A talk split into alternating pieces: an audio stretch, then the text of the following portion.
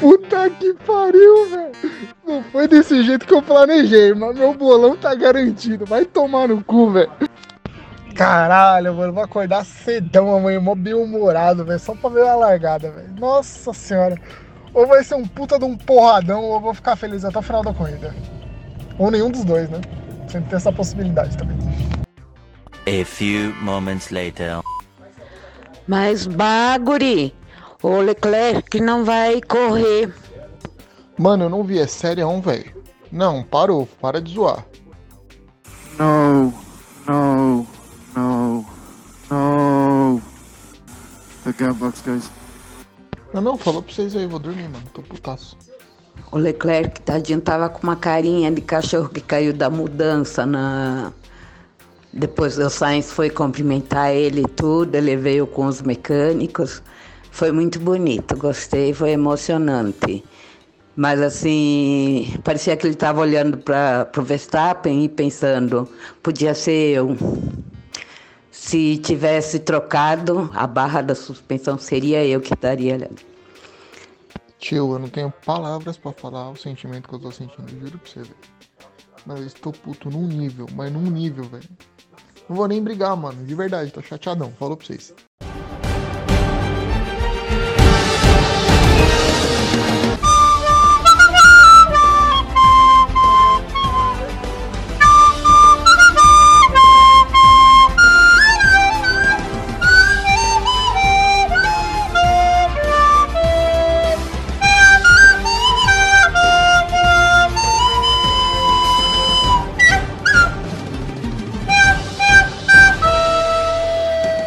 Vamos lá então, sejam muito bem-vindos ao sétimo episódio do Paddock ZN, o podcast mais bem-humorado de automobilismo. E hoje falaremos aqui sobre o nosso gloriosíssimo GP de Mônaco, que foi um verdadeiro desfile das escolas de samba com carro de corrida em Monte Carlo e feito especialmente para consagrar os talentosos pilotos e que nos proporcionou em todos os níveis possíveis um agridoce da redenção e da derrota. É com esta entrada triunfal que eu gostaria de dar boa noite aos nossos paddockers. Sejam muito bem-vindos à noite de hoje. Muito boa noite, Matheus Michelin, e parabéns pelo Campeonato Paulista, meu querido. Vamos tricolor. Boa noite a todos. Boa tarde, bom dia, quando vocês escutarem nossos queridos paddockers. Boa noite também para Sir Lucas Fortuna, mais um dos nossos gloriosíssimos campeões paulistas na noite de hoje. Bom dia, boa tarde, boa noite. Felizaço com a parte do futebol, mas em relação à Fórmula 1, caraca, hein? Eu, como um tifose, vou te falar que tô chateadaço.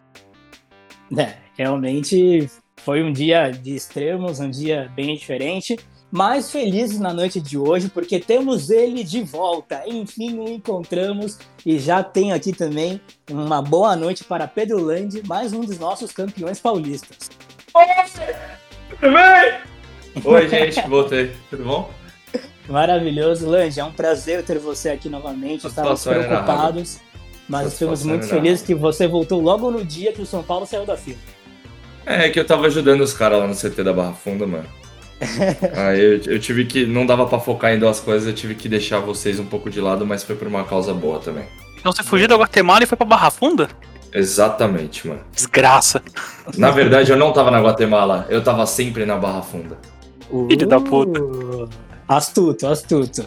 Mas não mais astuto do que ele, o nosso glorioso editor que também está de volta na noite de hoje. Boa noite para ele que não é São Paulino, mas está muito de parabéns também. Rodrigo Bifani. Boa noite, meus queridíssimos e paddockers ouvintes. Que honra estar aqui mais uma noite com vocês nesse, nesse dia tão louco que foi o GP de Mônaco. Pelo amor de Deus. É, realmente foi um dia que trouxe várias sensações para muitas pessoas. É, alguns esperavam que o dia começasse melhor, mas não foi assim que aconteceu. Mas queria trazer muito boa noite para o nosso paddocker especial. Boa noite, o meu malvado favorito, Rafael Silva. Boa noite pra quem, cara? O dia foi uma bosta. Acordei seis e meia da manhã pra passar raiva, velho. Rafa, eu queria inclusive já te perguntar uma coisa. É... sabe, né, de vez em quando alguém chega pra você e fala assim: eu tenho uma notícia boa e uma notícia ruim. Normalmente, o que, que você pede pra pessoa contar primeiro? A notícia boa ou a notícia ruim? A notícia é ruim. Você já prefere começar logo com a notícia ruim? Exatamente. Tem algum motivo por trás disso ou você só prefere assim? Nada, eu já sou meio pessimista, então eu já tô preparado pro, pro ruim, entendeu? Não, eu já tenho. A surpresa a gente deixa pra depois, porque não estraga a surpresa, entendeu? Vamos atrás da humilhação, né, Rafa? Bora. Bom, Exatamente. então, Rafa, hoje o programa vai ser do seu jeitinho, porque se tem alguém que merece ser agraciado neste programa, tem que ser o senhor. Porque haja paciência e haja coração, haja desfibrilador pra aguentar tudo que você Querido, eu já fui cotar um marca-passo. Já, tá mar... já tô marcando aqui pra poder instalar ele já. Então, enfim, já que o Rafa escolheu, vamos começar o programa de hoje falando de tudo de ruim que aconteceu no GP de Mônaco nesse final de semana. E não tem como Tudo. começar de uma forma diferente se não falar da não largada e a não participação da corrida de Charles Leclerc.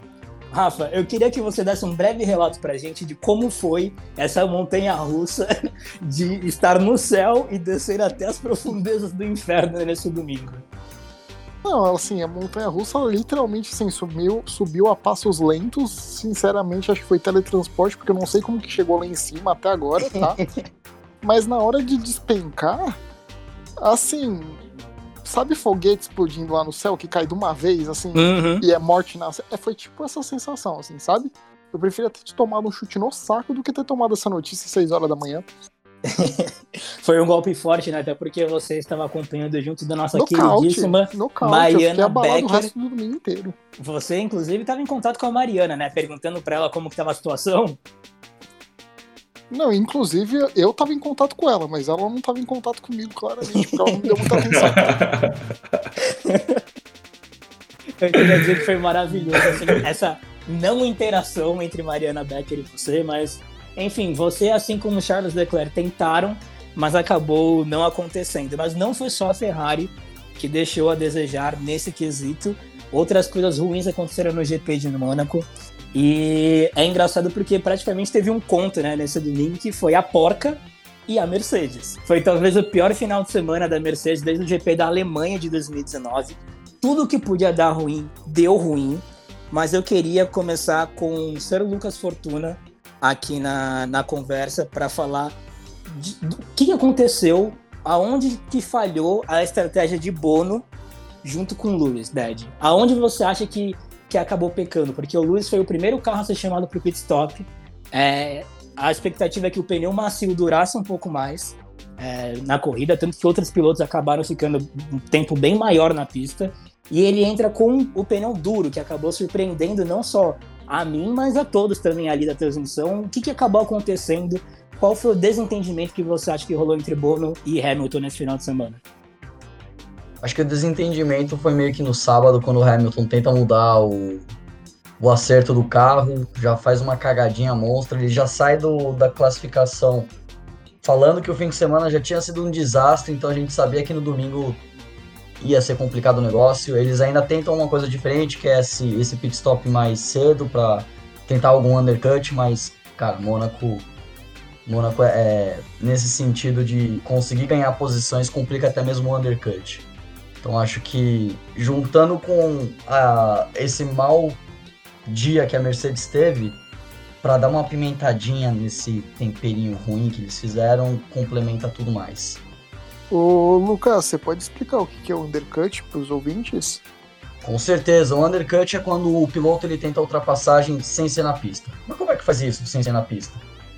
O piloto ele pode, por exemplo, se ele está travado atrás de alguém e ao invés dele continuar na pista e gastar o, a borracha do pneu, ele pode tentar parar antes para botar um pneu novo, pegar uma pista mais livre, dar voltas rápidas e na hora que esse cara que estava na frente dele fazer o pit stop, ele vai conseguir ultrapassar esse piloto que parou Ficou meio confuso, né?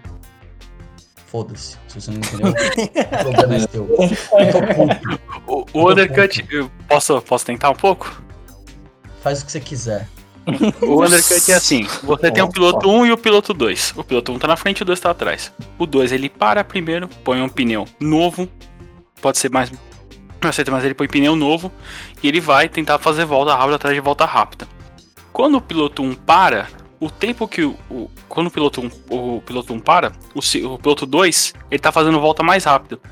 Então ele tira essa diferença na pista. Quando o piloto 1 volta, ele volta atrás do piloto 2. Boa, Michi. Boa. É, Inclusive foi o que a Mercedes tentou fazer, não só a Mercedes, né, mas como outro, outros pilotos consegui, tentaram, né, e alguns conseguiram até fazer durante a corrida, que iremos abordar um pouco mais para frente. Quem conseguiu de fato realizar essa manobra que talvez tenha sido a mais importante de todo o final de semana, mas realmente foi um desempenho bem abaixo das expectativas, não só da Mercedes, mas como o Hamilton também. Parece que nada encaixou nesse final de semana, né, Lange? Assim como eu, você também é um, um fã, confesso, do talvez o maior homem do automobilismo no momento, e realmente ficou a desejar, né? Ah, Mano, eu vou te falar o seguinte, velho. Eu vou ser bem sincero com você, com vocês todos, tá? É, a hora que começou a corrida, a hora que começou a corrida, que teve todos os problemas, eu tinha acabado de colocar a cabeça no travesseiro porque eu tinha acabado de desligar o computador jogando COD. Mas assim, pelo que eu vi, realmente, realmente, é tipo assim, foi atípico e algumas coisas já eram esperadas, tá ligado? Então, é, essa é a minha visão da, da corrida de hoje. Muito obrigado a todos. E ainda assim, o, o Hamilton acabou levando um pontinho na ele, que já foi campeão por um ponto e já perdeu também o campeonato por um ponto. Acabou Uhum. conseguindo levar um ponto para casa com a, com a volta mais rápida. Mas a frustração em si era nítida, né? não só na feição dele, mas também no, nos rádios entre ele e a equipe, né, Rods? Você também acabou vendo bastante isso, assim como nós. E era bem nítido, né? Como, como ele estava frustrado nas frases dele e de como ele dialogava com o Bono, né? Nossa, demais, velho. É, Ele chegou, é, e até a gente brincou lá no grupo, né?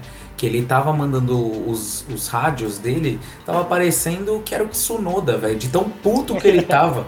Eu, eu achei um momento que ele ia xingar, velho, que ia dar ruim, porque ele começa a falar, gente, mas eu, eu salvei o pneu na pista até agora para que vocês me chamassem antes de todo mundo. Tipo, vocês jogaram a estratégia pela janela, o que que tá acontecendo aí?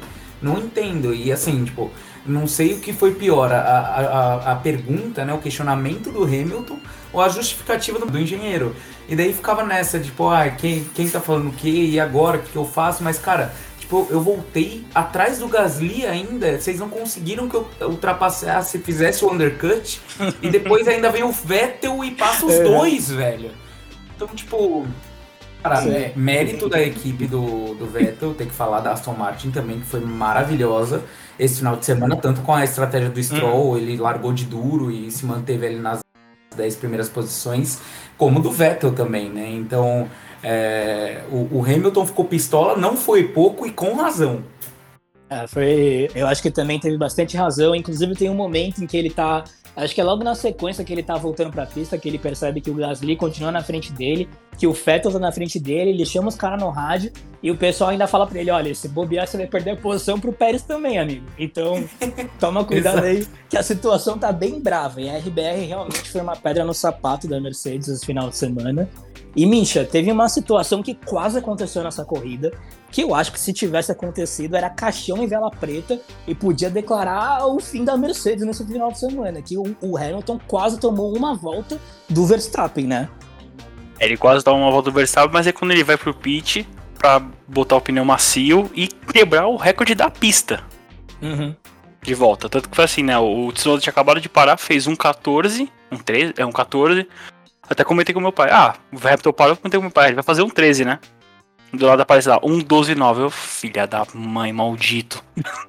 É, realmente, a gente percebe que mesmo em momentos de muita adversidade, ele ainda consegue demonstrar que ele é um cara gigantesco, mas não foi só frustrante para ele o final de semana, mas pro Valtteri Bottas também, né, Rafa? Acho que você é um cara que tem acompanhado bastante uma equipe que sofreu nos últimos tempos, principalmente no pit stop, e não é normal ver a Mercedes fazer cagadas e e ter azar também, como aconteceu hoje com o Bottas, né? Como que você enxerga essa situação com, com o finlandês, que talvez fosse a maior esperança dele e da, da própria equipe na corrida nesse final.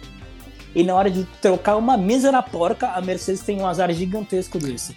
Ah, eu acho que o Valtteri tá apelando pra tentar um emprego na Ferrari, né? Porque o dele já tá cancelado esse ano, né? Aí ele falou, vou tentar fazer as coisas do jeito deles pra ver se eles olham pra mim um pouquinho também. Brincadeiras à parte, é, realmente acho que ele não tá com sorte, né? Quando começa uma coisa a dar errada, parece que a lei de Murphy diz que tudo tem que dar errado. Não vou botar culpado, ele obviamente não é culpado disso. Mas coisas da vida, né? Pelo menos É. não foi uma mangueira presa no carro, né? É, Combinar. dos males o menor, realmente, mas é Exatamente. no mínimo curioso, né? Porque é um problema tão, tão difícil disso acontecer, né? Uma porca trazer tantos problemas assim pro, pra uma equipe. E acho que, não sei vocês, mas pra mim foi meio agoniante ver toda aquela Foi situação. desesperador. Porque não saía por nada. Sem falar que era uma redenção dele, ele ia conseguir um segundo lugar tranquilamente na corrida.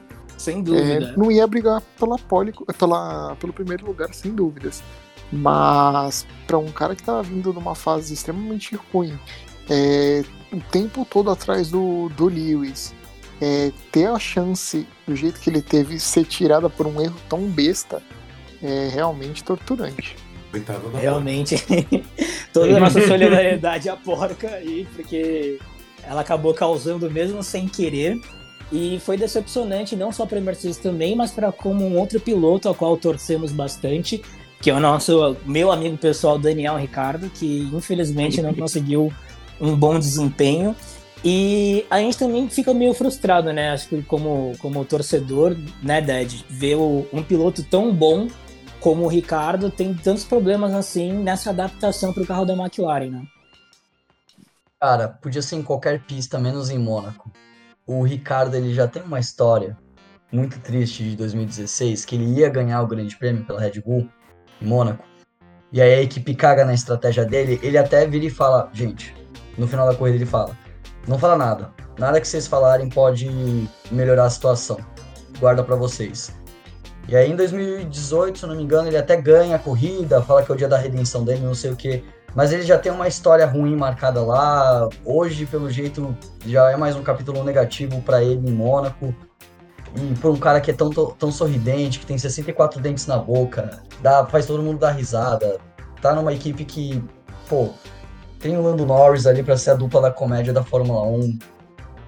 Tá realmente complicado esse, esse começo de vida do Dani na equipe laranja. É, realmente parece que Mônaco é um lugar que ou é 8 ou é 80, né? Não tem. Não, não existe meio termo ali na, na pista durante a corrida. E realmente, ou você consegue ir muito bem em Mônaco, ou você acaba sofrendo. A E gente até um- falaria que é um lugar de altos e baixos pro Ricardo, mas no caso dele tá parecendo mais que são baixos e baixos. É, e parece que começou a situação bem baixa também para Mick Schumacher, né, Rods? A gente sempre tem um carinho especial por ele, por tudo que envolve ele e a família dele.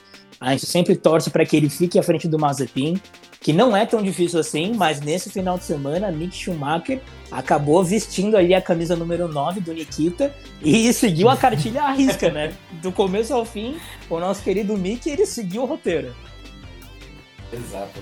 E Mônaco é uma pista que, cara, não admite erros, né? Então, qualquer esbarradinha, qualquer. Nossa, o cara peidou no carro, fodeu. Já, já vai parar no mundo. Leclerc que viu, Já, tipo, Exato, e assim, o, o Mick teve o erro dele no, no treino livre 3, né? Acabou com o carro e, enfim, daí a, a, a Haas acho que gastou cerca de 500, é, 500 mil euros, se eu não me engano, para consertar o carro do dia para noite. Claro, já deu um rumbo só por conta do assoalho, deu um rumbo na equipe.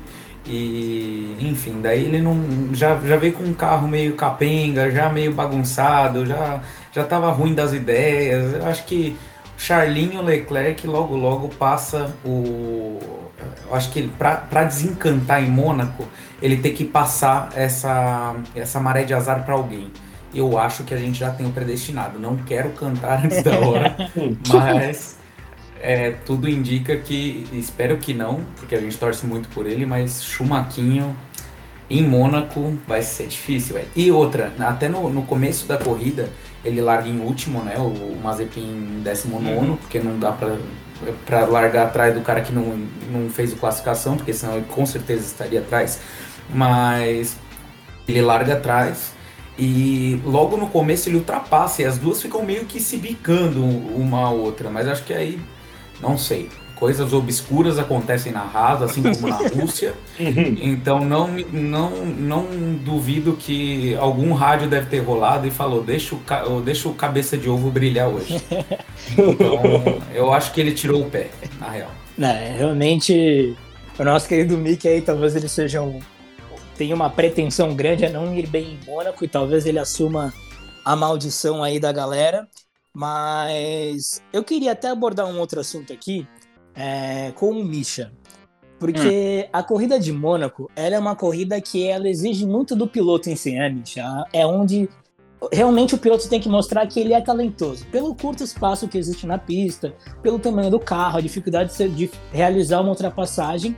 E eu acho interessante, achei interessante pelo menos nessa corrida, e vi muita gente comentar sobre isso também depois no Twitter, de como a, a própria transmissão da Fórmula 1 acabou abordando é, com as imagens, com as câmeras a corrida.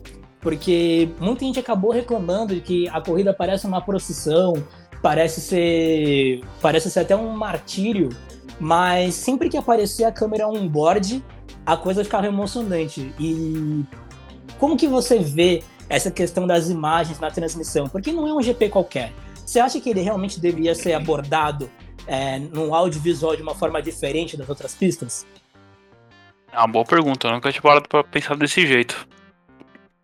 Eu vi a Então, galera até falar que conseguiu ter vertigens, assim, a galera ficou meio tonta assistindo, Sim. porque quando entrava na onboard, é um vira pra lá e um vira pra cá, pra cá, e por mais que seja uma corrida de velocidade baixa, tem muita mudança de direção de fato, é tudo muito estreito, às vezes até dá uma sensação de claustrofobia.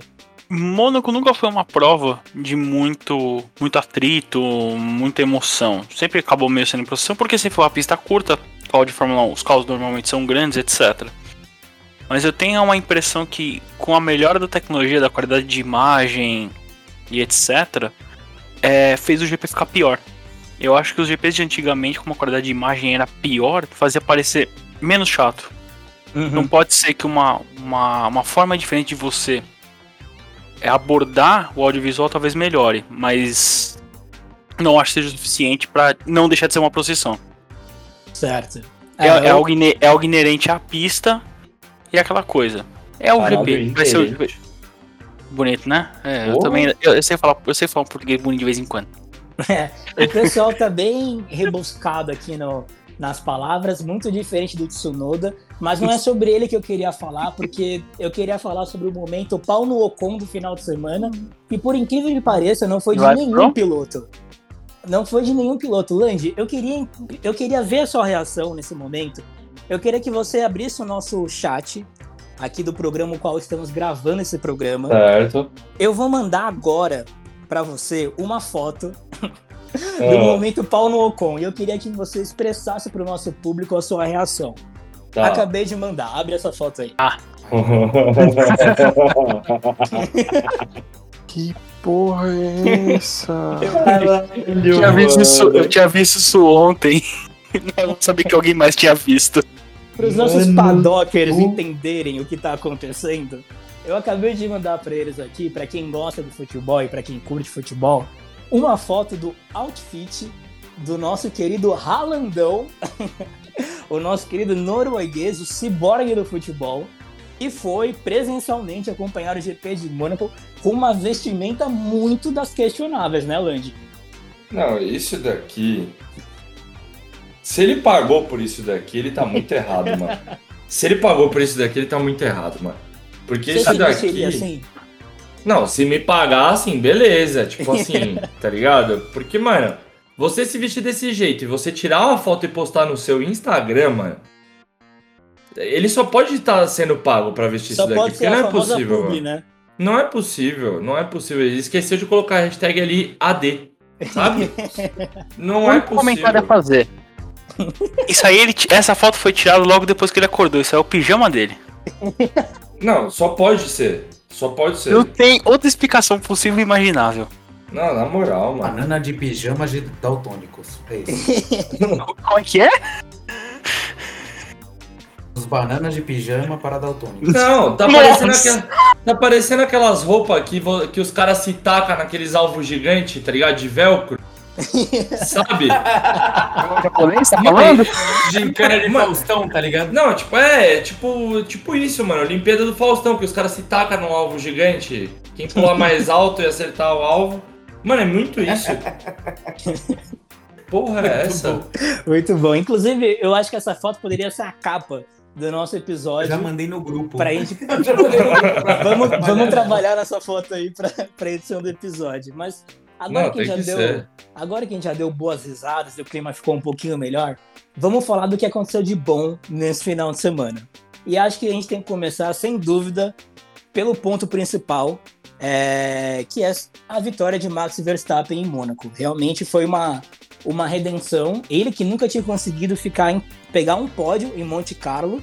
E não só ele conseguiu pela primeira vez esse momento histórico, como é a primeira vez na carreira dele que ele assume a liderança do campeonato de pilotos e de quebra, um quarto lugar do Pérez também, a Red Bull conseguiu passar a Mercedes no campeonato de construtores, né, Ded?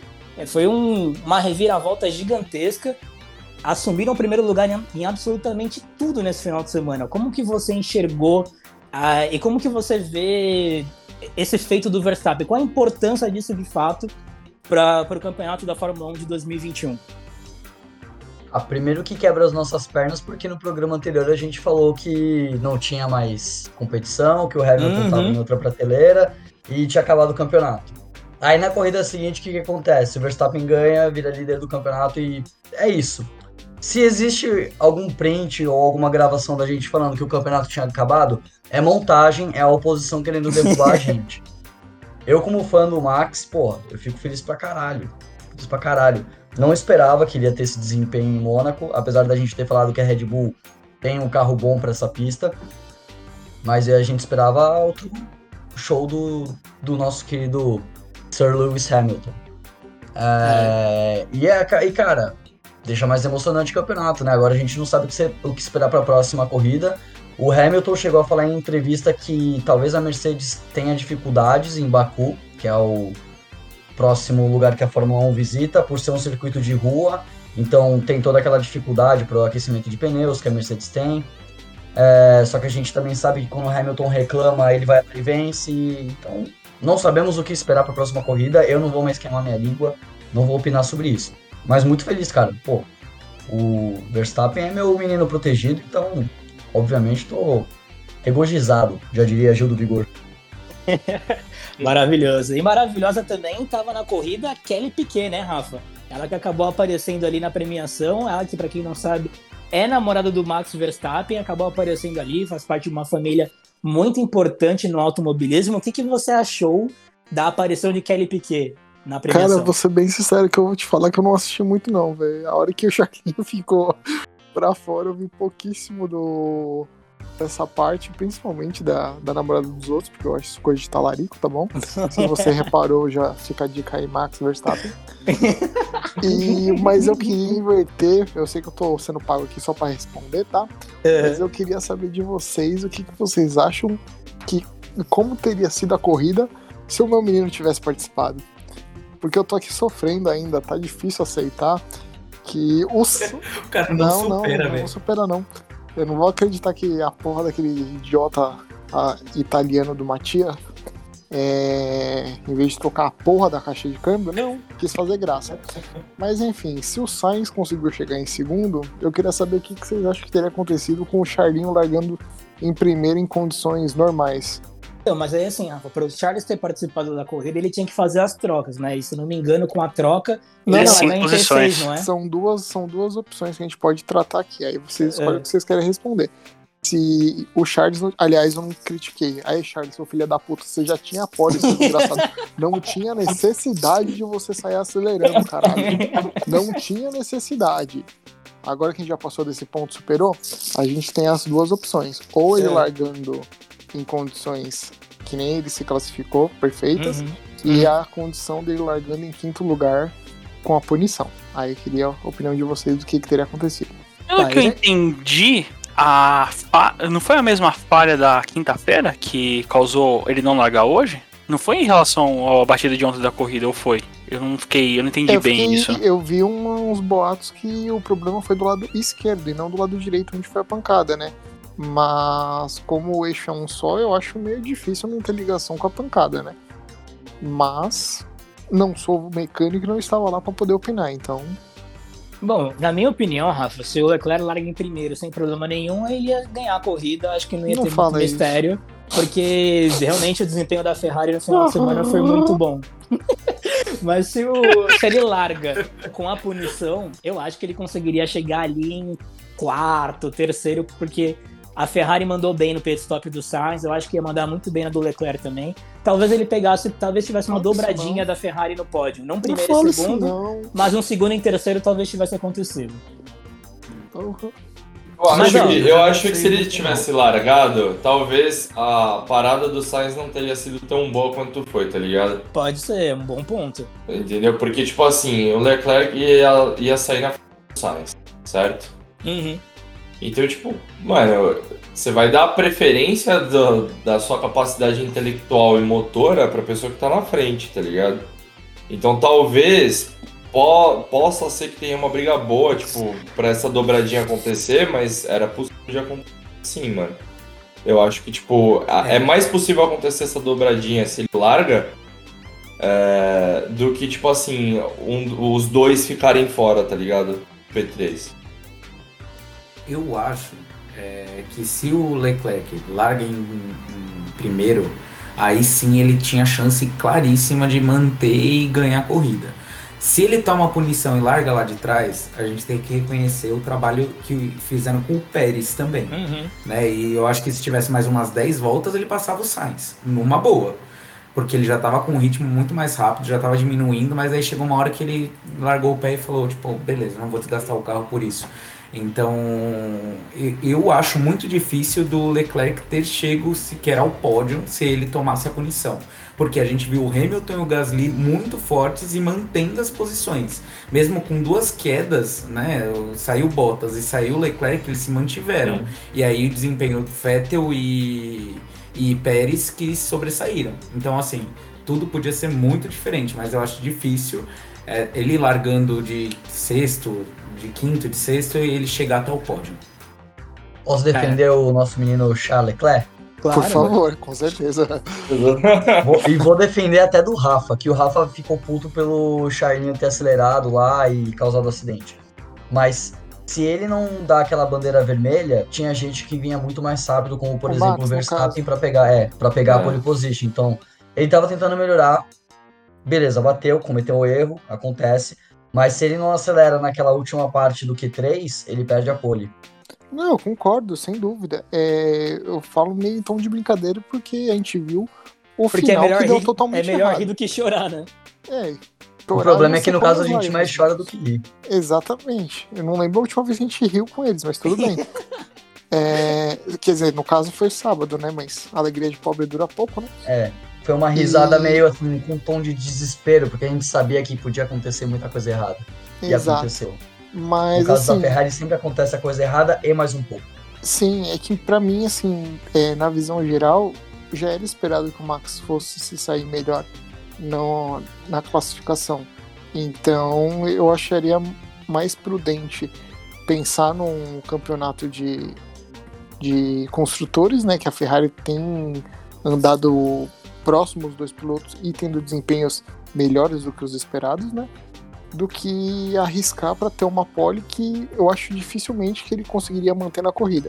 Tanto é que no meu bolão eu apostei no, no Max Verstappen e não no Charles, apesar da pole ter apostado no, no Charlinho, né? Uhum. E jogada. É, não sei como deu certo, mas deu. É, foi na, na intuição. Eu acho Mas- que. O Realmente. pior é que foi três minutos antes de fechar as apostas do, da classificação. Era Foi. até às 10 horas, às 9h57, eu tava mandando mensagem pro Michelin pra ele alterar. Não, foi um momento de muito brilho, realmente. Inclusive, queria te dar os parabéns por essa sacada de mestre que você teve. Eu acho Foi que. A, coração. é, eu acho que a, a pole do, do Leclerc foi brilhante, de fato. É, por tudo que aconteceu, inclusive pela própria batida, eu acho que se não fosse pra ser desse jeito, não teria sido tão brilhante assim. Mas eu, sinceramente, na minha, humilde, na minha humilde opinião, eu não acho que o Leclerc sai por baixo nesse final de semana. Eu acho que ele saiu até bem por cima, assim, não diria vitorioso, mas ele saiu bem por cima. E acho que para mim o melhor momento dele, sem dúvida, foi na hora da premiação, que ele comemorou a vitória do Sainz junto com o Sainz, foi dar um abraço lá nele, ficou no meio dos mecânicos ali, aplaudiu Tava e tudo puto, mais. Tava, mas comemorou. Tava, isso é óbvio, mas assim, mostra que ele é, ele é, é- ele é parte daquilo, sabe? Tipo, por mais que não tenha sido ele, ele realmente esteve presente ali. Aquilo pra mim foi um momento de verdade muito bonito. Ele tá participando, ele mostra que ele é um, um jogador da equipe, ele, ele participa e ele tá afim de levar é, a Ferrari pra cima. E eu acho que se teve um final de semana, apesar de tudo, que fez o, o torcedor tifoso sorrir, foi sem dúvida esse final de semana de Mônaco, até porque Carlos Sainz Jr. conseguiu igualar o seu melhor resultado e chegou novamente em segundo, em segundo lugar, né, Misha? Mais uma vez aí o nosso querido piloto espanhol conseguiu mostrar que ele é realmente arrojado, andou bem o final de semana inteiro, se não me engano ficou em segundo, né, em todos os treinos livres, acabou largando em quarto, mas conseguiu manter um segundo lugar ali na corrida. Como que você vê o desempenho do Sainz nesse final de semana específico? O Sainz é o piloto do- dos que trocaram, né? Vettel, Ricardo e ele é o que, e é o que se adaptou mais rápido ao carro, andou muito o final de semana inteiro, vinha mais rápido que o Leclerc na volta que o Leclerc infelizmente bateu, junto com o Verstappen, ou seja, possibilidade dele inclusive largar mais na frente do que ele largou do que o quarto lugar. Contou com a sorte do, do abandono do Bottas e do próprio Leclerc e garantiu um belo de segundo lugar. Foi um ótimo resultado para ele. E ainda busca a primeira vitória na categoria. Ele já tinha saído, né? Então a gente vai continuar aqui. Ele avisou. O... Tava crente que ele já tava aqui, mas enfim, Misha, o... você e seu menino podem sorrir no final de semana, né? Já com uma mais, um- mais uma atuação gloriosa do, do nosso querido Lando Norris, o prodígio britânico, que mais uma vez mostrou que pode colocar a McLaren no meio do bololô do primeiro pelotão, né? Com certeza. É engraçado que aqui no grupo tem três pessoas, cada um com, com um menino, né? O Fortuna com o Verstappen, o Rafa com o, com o Leclerc e eu com o Landa. É curioso isso. Mas, é, que performance. O carro lindíssimo, capacete lindíssimo, macacão Nossa, que, lindíssimo. que pintura e capacete maravilhoso da É, marca. foi, Não, não, foi uma ação sério. pontual, né? Da, Da, da marca da Gulf. Podia ser pra sempre. Podia. É. Maravilhoso. Agora, tava com um medinho, né? Porque as últimas duas vezes que teve pintura especial, os mil GPs da Ferrari e os 125 anos da Mercedes no automobilismo lá no GP da Alemanha em 2019, não deram muito certo, né? Então tá todo mundo com medo. Eu também. Vai que dá ruim. Mas não deu. Rolou Mas, então, pódio. Deu certo pro Lando, né? Deu certo pro Lando. A gente tem que. É, mas da- da- das outras duas vezes não deu certo pra nenhum dos dois carros, né? Já deu certo pra um carro, já foi um avanço já. É, o... Realmente, a gente teve uma, uma pintura que acabou dando certo numa uma ação pontual né, da Gulf junto com a McLaren, assim como a ação da LG com o São Paulo hoje deu muito certo, não posso deixar de ressaltar isso. Mas tivemos um piloto que normalmente não nos decepciona, mas que nesse final de semana nos decepcionou e que, por incrível que pareça, essa decepção foi boa para ele, que foi Nikita Mazepin que fez um final de semana razoável, fez um final de semana sólido na medida do possível e que conseguiu ficar na frente do Mick Schumacher ali, do companheiro dele, e, e acabou trazendo a melhor performance dele justo numa pista que é bem complicada, né, Ded? Pois é, a gente falando também no programa passado que esperava que ele capotasse, que ele fosse parar no meio da água, sei lá, criava uma rampa ali. Esperávamos mesmo, a gente achou que ele ia bater no guarda-reio aí, na estradinha do túnel, ia sair voando pro mar, ia sair num iate. Imagina o Mazepin com o carro dele em cima do iate, que bacana que ia ser. Ele ia comprar o iate. Tem uma teoria aqui. Mas ele tava com o dele lá, da família. Eu, eu acho que Mazepin e Schumacher trocaram de carros. Então quem tava no 9 era o Schumacher e quem tava no 47 era o Mazepin. É a única explicação. Eu já falei, o Schumacher tá vivendo um dilema. Eu acho que ele tá sendo pressionado pelos russos. Eu acho que a gente tem que tirar ele dessa equipe o quanto antes. Salvem o nosso Harry Potter da Fórmula 1. Não, Mas aí o problema é, quem, Pelo amor de Deus, urgente, mano. Cara, colocaram o Harry Potter na Sonserina, vai tomar no cu, mano. Tira esse moleque de vocês urgente, soubessem da mano. verdade, vocês Urgente. enojados. Como que desenvolve um filme desse jeito, que Rods, mas aí, mas aí eu tenho uma pergunta pra você. Porra, mano. Se a gente tirar nosso querido Harry Potter da raça e botar ele na Alfa Romeo, você vai tirar o Homem de Gelo ou o Jesus italiano do carro? Jesus italiano, foda-se o Nossa, catolicismo. fácil. Foi- Ele só se deu bem hoje porque fatos levaram a acontecer isso. Porque realmente.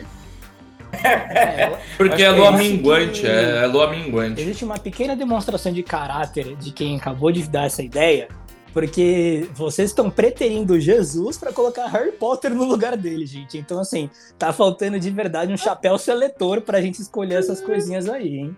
Desculpa, Mas- mano, mas o Jesus, Jesus não impõe uma varinha com pena de fênix, foi mal.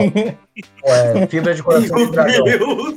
Mas se vocês forem parar pra pensar, Jesus poder. nada mais é do que o Harry Potter da- do- do- dos Toca- católicos, é, mas é Queria colocar verdade. isso no Se você for parar pra. Entendeu? Não, mas é verdade. Tipo, se você for parar pra pensar, as Desculpa, histórias Landy, se mas conectam, Jesus mano. não usou varinha, As histórias Jesus se não conectam. Firebolt, não dá. Quantos pontos o quadribol ele tem? Quantos pomos de ouro ele já pegou? Ah, mano. É, tem isso. Não, até aí tudo bem, mas Harry Potter andou na água onde? Teve que pegar o barquinho Mano, com o Harry Dumbledore lá, o nadou Dumbledore levou o é, veneno ainda. É, Se você nasce- Poseidon na água, filho. Por duas horas. Desculpa. Peraí, que aí já é Percy Jackson, calma aí. Ah, É, não. pera aí. O Cálice Jesus Essa franquia de filme, a- vamos com calma. E Estamos errando a franquia. meio peixe, não, né? Vocês estão querendo fazer crossover entre Harry Potter, catolicismo e Percy Jackson? A Vada Kedabra. Mano, Então, mano, mas, mas assim, eu vou falar um bagulho pra você. O Rafael falou isso. Se eu me jogar na piscina e ficar duas horas lá embaixo, eu também fico embaixo da água. A única coisa de diferente é que eu vou morrer e ele não morreu. Entendeu? Mas andar na água ele mesmo. andou, mano. Ele andar na Jesus, água ele não Jesus não andou. enfrentou zumbi embaixo d'água. Harry Potter enfrentou. Mas pera aí. De... Pera aí, depois de duas horas debaixo da água, o Land vai estar falando a mesma quantidade de palavras que o Chu. nossa senhora. Caralho, Meu velho. Deus, Momento Exato, sendo mano. Caralho, velho. Gordon News. Caralho, mano. Pô, põe tela preta nisso daqui que acabou de acontecer, vou, por vou, favor, vou. mano. Não, é sério. Entrou uma um tela preta gigantesca agora. Imparável. Mano, eu queria dizer que a gente perdeu completamente Não, o controle que da isso, situação. Mas enfim, vamos seguir aqui, porque eu queria falar que, Não, Pelo amor de Deus. A independente gente de perdeu o qualquer controle analogia, justamente falando do Mazepin. Só queria dizer isso. independente de qualquer analogia que a gente pode estar fazendo agora, a mais importante tem que ser comentada porque a deusa Atena do tênis estava presente e deu a bandeirada final. Tivemos a presença da grandiosíssima Serena Williams, né, Rods, lá no- na hora da, da bandeirada, ela que, que balançou a quadriculada ali para a chegada do- dos pilotos e que infelizmente não conseguiu é, estar presente no momento de glória de Lewis Hamilton, né? Sim, e eu acho que foi le- engraçado, porque é, ó, na transmissão ali, eu acho que quando tava quase finalizando, mostraram ela lá no telão, né, ela lá na, na varandinha. Parecia que ela tava tal, cuidando do pulso. De boa. Exato, daí não, daí quando chamaram ela, mostrou ela indo lá, daí a gente, ah, pô, ela vai dar a bandeirada, né? Vai, vai flamular quadriculada, vai vir bonita, que não sei o que, porra. Se tem uma coisa que ela deve fazer é. Que isso? Não demonstrou Que isso, mano? Você pegou mal, hein? Não, que isso, mano? Vou, vou cortar, vou cortar. Pô, pro Michelin, que acabou de dar uma tela preta falar que pegou mal, isso daqui foi pior, mano. Porque é um cara que eu confio muito no julgamento e no que ele vai falar. Eu acho que eu perdi completamente essa confiança. É, é, não, não, calma, calma, calma aí. Não, é Cadê a mais Tainá? rápido assim. Tainá? Não, não. Meu cachorro tá assustado aqui. Só pra, pra falar que ela ia dar a bandeirada lá, daí mostrou na transmissão que ela não tava se entendendo muito bem com a É bandeira. verdade. Ela começou a, a flamular lá, o negócio começou a ir pra dentro, daí estavam meio que direcionando ela. Daí o, Max Verstappen deu um total de cagão pra Nossa, ela. ele porque cagou um, um na litro pra entrevista, ela. cagou. Nossa, total. Ela chegou assim, ai e tal. E ainda o. hum, Quem tava entrevistando? O Deus David? Coulthard. David Coulthard entrevistando, aí de repente ele vira pra lá, "Ai, então, né, você tá aí se, prepara- se preparando pra Roland Garros, é, você- o que, que você veio fazer? Ah, não, vim me inspirar, né? Ver esses é, atletas de alta performance é maravilhoso, que não sei o que. Tá, beleza, então qual que é a sua dica pro Max? Deu, Max, oi. Pô, ah é, tô sendo entrevistado. Tipo, mano, ele tava em outro mundo, outra dimensão, velho. Cagou pra ela. Se fosse o Lewis, ele tava lá, mano, ele e ela falando de projetos e o caralho, a quadra, mas. É por isso que o Max Ah, é não, que- não pode ganhar GP. Eu Não também pode. acho. Ele foi Já subiu na cabeça na hora. Ficou ali meio reflexivo. Parece que ele entrou no mundinho dele. E no final das contas, ele acabou ganhando um troféu super beleza, né, Landy? Ali a gente tinha um prêmio, o troféu da com a caixa da Louis Vuitton, numa parceria que, a, que tava rolando ali na corrida, e uma caixa maravilhosa, família real presente. Um troféu super maneiro para um cara que foi bem frio, né?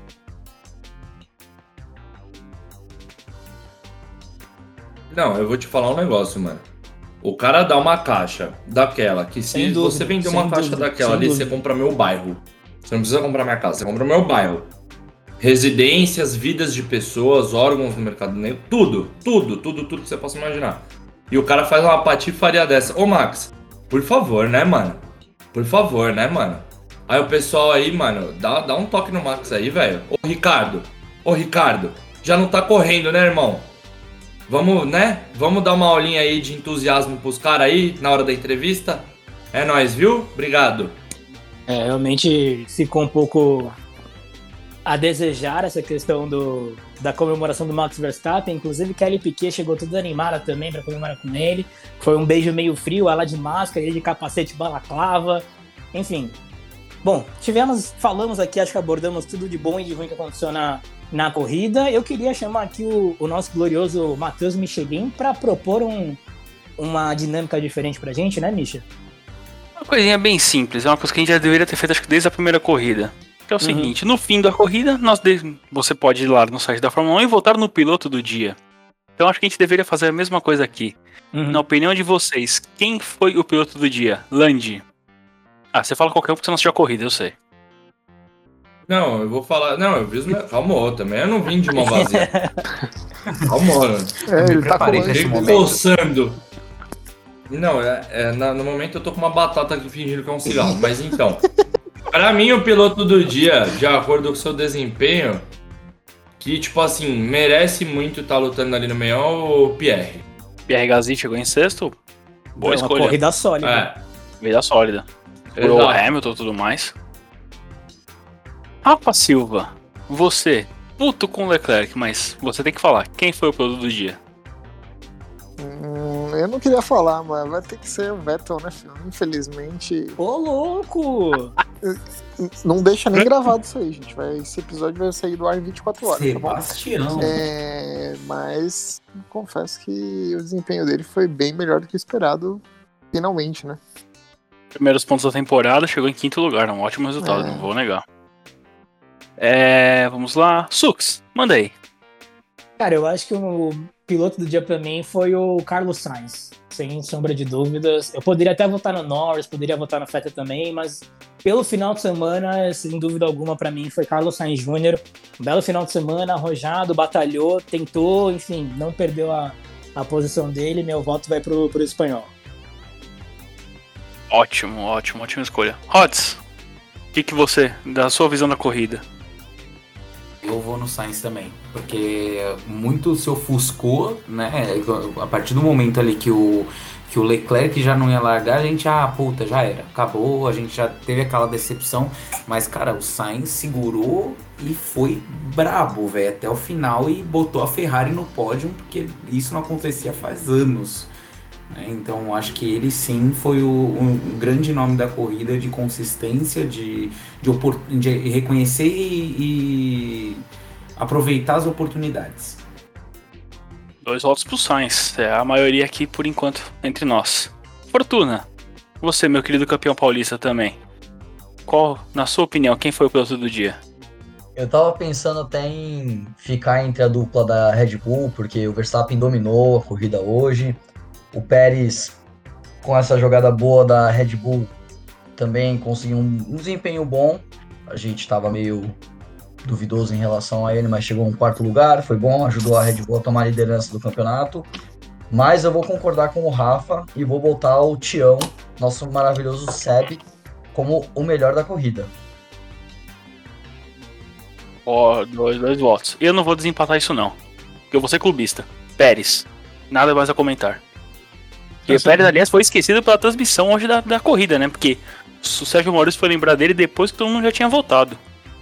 É, realmente. Pérez, Pérez foi esquecido por todos hoje. Mas não foi Mas eu sou clubista. Eu sou clubista e eu voto nele. Boa, Misha, é isso aí. Sérgio Pérez também fez um belo final de semana, conseguiu ali um quarto lugar e foi realmente muito bem. Ô, Ded, eu queria, se possível, que você passasse rapidinho pelas categorias de suporte que a gente teve nesse final de semana. Vamos lá, nós tivemos duas categorias que acompanham a Fórmula 1. Na Fórmula Regional Europeia by Alpine, o Gabriel Bortoleto chegou em 23º na primeira corrida e 21º na segunda. E o Dudu Barrichello, na primeira corrida ele terminou a corrida, mas como ele não completou 90% das voltas, ele foi considerado como não classificado. Na segunda corrida ele chega em 16º. Na classificação geral, o Bortoleto está em 15º, é o sexto melhor estreante, tem apenas dois pontos. E o Dudu está em 24º no geral, 14º entre os estreantes, com nenhum ponto. Agora, já na Fórmula 2, a gente tem algumas coisinhas legais para destacar. Na corrida Sprint 1, que é aquela corrida curtinha, o Drogovic chegou em segundo, ótimos pontos para ele no campeonato. Guilherme Samaia foi 17 e o Petekoff não terminou. Na corrida Sprint 2, o Guilherme Samaia foi o melhor brasileiro, chegou em 13º, o Drogovic veio na cola dele em 14º e o Petekoff também não terminou nessa corrida. E na corrida principal, o Drogovic que largou em nono, em Mônaco, chegou em terceiro, corridaça do Felipe, corridaça dele. Na classificação geral, os outros dois não pontuaram nessa corrida. Na classificação geral, o Drogovic é o sétimo com 29 pontos, o Samaia é o 21º, ainda não pontuou, e o Petekoff, 23º, também ainda não pontuou. Boa, boa. É, foi um final de semana especial, principalmente para o Felipe Drogovic, né, que conseguiu ir muito bem no, no- nas etapas. Realmente é um nome muito para a categoria, estamos na torcida aí por ele. Ô, Rods, eu queria te chamar aqui rapidinho para a gente abordar um tema que a gente deixou em aberto para os nossos padockers no nosso Instagram. E recebemos aqui opções, se eu não me engano, da vinheta do, do nosso quadro da Perguntinha Manhosa, é isso mesmo? É isso mesmo, galera. Recebemos várias sugestões, a gente deu uma filtrada lá pra gente chegar a um consenso. E eu acho, aí eu queria ver com vocês, de abrir lá no- nos stories as três opções que a gente gostou mais. Uhum. Né, que a gente recebeu aqui, eu acho que a gente já conversou antes, né? Mas acho que a gente chegou aqui num, num acordo de que vamos colocar ou Wiggle, Wiggle, Wiggle, Uhum.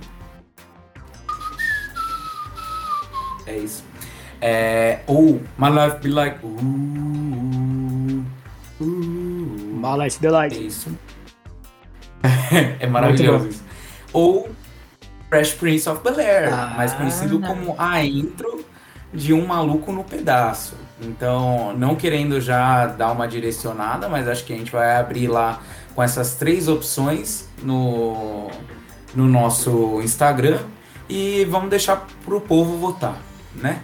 Boa, boa. Então, abriremos lá no nosso Instagram é, durante a semana para votação entre essas três opções para vocês escolherem do quadro da musiquinha manhosa. Para esse final de semana ainda não temos, mas para o final de semana que vem já teremos a, a nossa nova intro. Mas eu queria então aqui chamar o nosso glorioso Sr. Lucas Fortuna para puxar o nosso quadro com as perguntinhas manhosas desse final de semana. Ded, o que, que a gente recebeu aí de perguntinha? Ah, a gente recebeu aquela dose maravilhosa de criatividade do nosso amigo Paddock. Vamos começar com perguntinha sobre Fórmula 1, gente. Bora. Ah, o arroba Barbosa pergunta. Eu acho que é uma pergunta que, na verdade, é muito a ver com o que aconteceu esse fim de semana. Uhum. Esse ano, acaba a hegemonia da Mercedes? O que, que vocês acham? Não. Não. Curto e grosso, é isso. A Não. pergunta ela é muito oportuna e vem num momento muito bom. Porque a gente, como a gente tinha comentado no outro episódio, a gente falou que talvez a Mercedes estivesse encaminhando para bater tudo esse ano de novo. Agora tivemos uma corrida onde a, a Red Bull foi completamente dominante, assumiu a- as lideranças por completo no campeonato.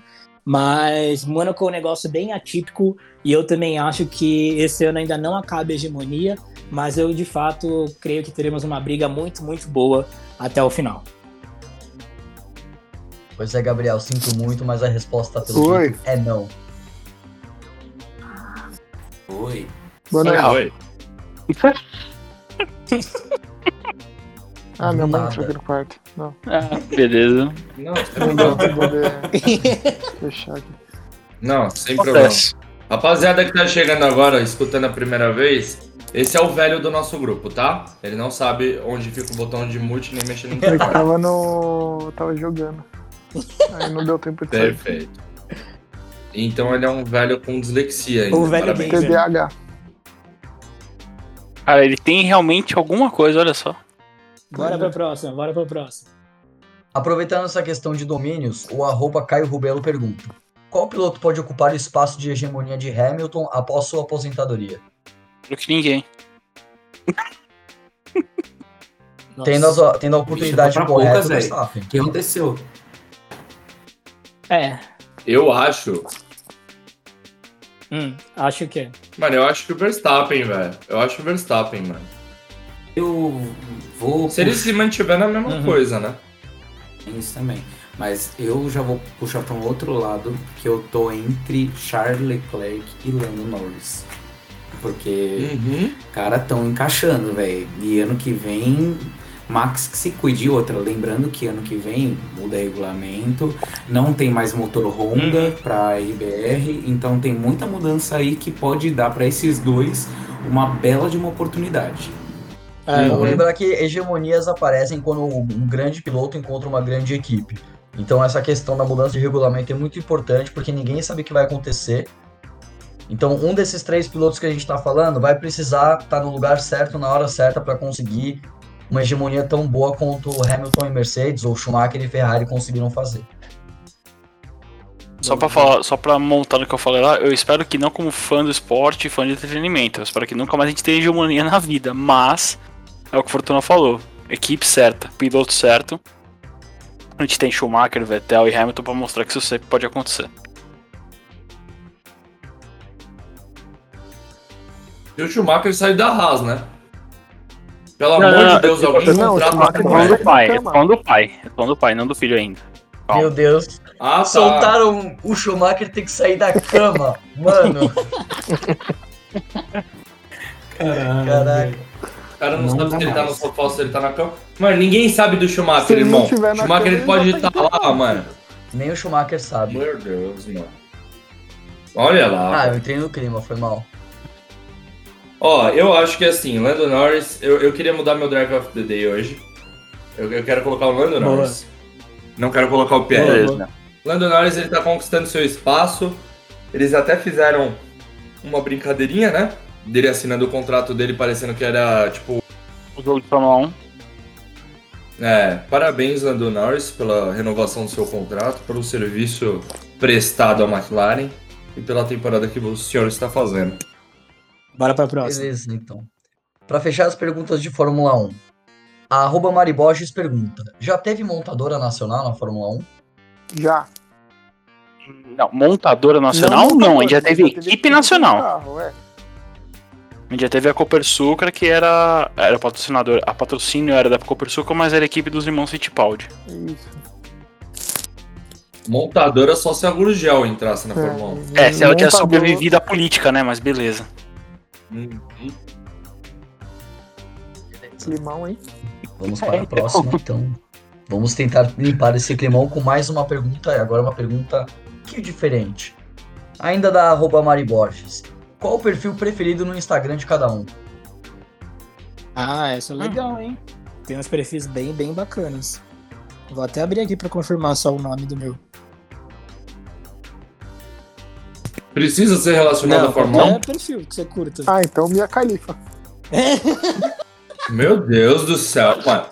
Pô, é o programa da tela preta isso daqui, mano. Eu acho que não. Não é Eu possível, acho que as velho. pessoas que vão entender são as pessoas que vão gostar do que o Rafa falou.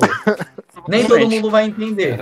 Que é entender esporte, vai né? gostar. Que é esporte. Exatamente. jornalista esportiva. Meu Deus, mano. O que, que tá acontecendo na minha tela, Pra velho? mim, Bom episódio proibido. não é, um, não é um perfil, mas é um grupo de perfis que é o galera do Manual do Jogador Ruim. Então você tem Manual do Piloto Ruim, ou, de basquete. É um grupo de perfis deles eu simplesmente amo todos.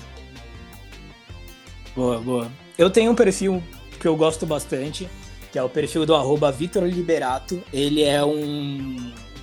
Ele é um youtuber, ele publica vídeos e, enfim, faz vlogs, etc. Ah, o conteúdo dele é baseado em viagem, lifestyle, saúde, é, enfim, uma porrada de coisa. É um perfil que eu curto muito, eu curto muito o conteúdo dele, a forma como ele se veste, o que ele posta. É um cara que eu me inspiro bastante. Inclusive, até ativo notificações para quando ele posta algo, porque eu realmente acho tudo que ele posta relevante. Tem um belo de um gosto musical também, o qual eu me inspiro também, enfim. Sigam lá, arroba Vitor Liberato, já deixa até como minha dica aí, porque é um perfil que eu curto muito.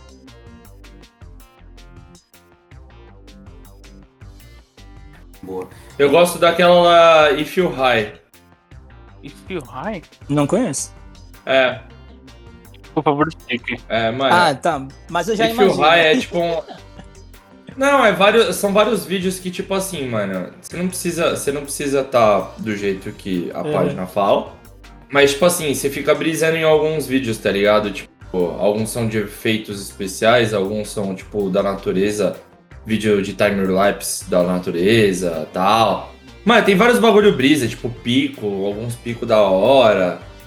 É da hora, mano. Se você tiver sem sono aí, tiver na sua insônia, tiver escutando a gente, abre o Feel Rai aí. Rai não, né? E Feel High. E fica escutando a gente vendo o Feel High aí, mano. Não sei dizer se é a minha página favorita, mas tem uma que se chama O Lado Bom das Coisas ponto oficial, que é, cara, é um perfil no Instagram que vai te trazer de volta a esperança na humanidade. Vale muito a pena seguir, fica até como dica pra vocês. É um perfil de positividade, né? Muita positividade, mostra que existem pessoas boas no mundo. Bora pro próximo? Então bora pro próximo.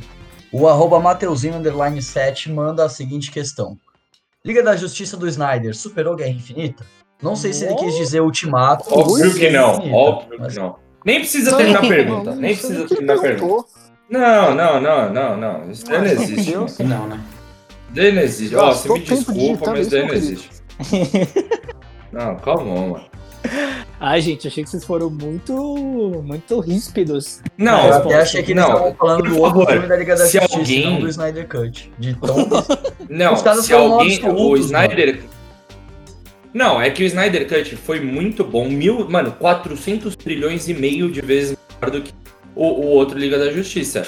Mas se você, Padocker, estiver escutando E isso e achar que mesmo assim tá o Snyder Cut é melhor do que Guerra Infinita, por favor, comente no nosso Instagram, mande-nos uma DM, um e-mail, nos ligue, que a gente vai salvar vocês o mais rápido possível, tá bom? É, o- eu acho que assim, os dois filmes são eventos grandiosíssimos, sem a menor sombra de dúvidas. Eu acho que Guerra Infinita é um, é um ponto final muito importante para aquela fase da, da Marvel. É, realmente foi onde é onde finaliza né, um monte de, de arcos ali. O filme em si, eu não acho o melhor de todos. Ele, ele é o, o mais grandioso. Para mim, ele é o maior. Mas o filme em si, eu não acho ele nossa, que que perfeição toda. Acho que tem até uns pontos um pouquinho questionáveis para uns e para outros. Não vou me adentrar muito aqui, não vou me aprofundar muito aqui. Tem outros filmes que eu, da Marvel que eu gosto bastante. Liga da Justiça para mim tá mais ou menos nesse mesmo sentido. É um filme grandiosíssimo por tudo que rola, comparado obviamente ao Liga da Justiça do Joss Whedon. Ele é um trilhão de vezes, como o Dante falou, melhor.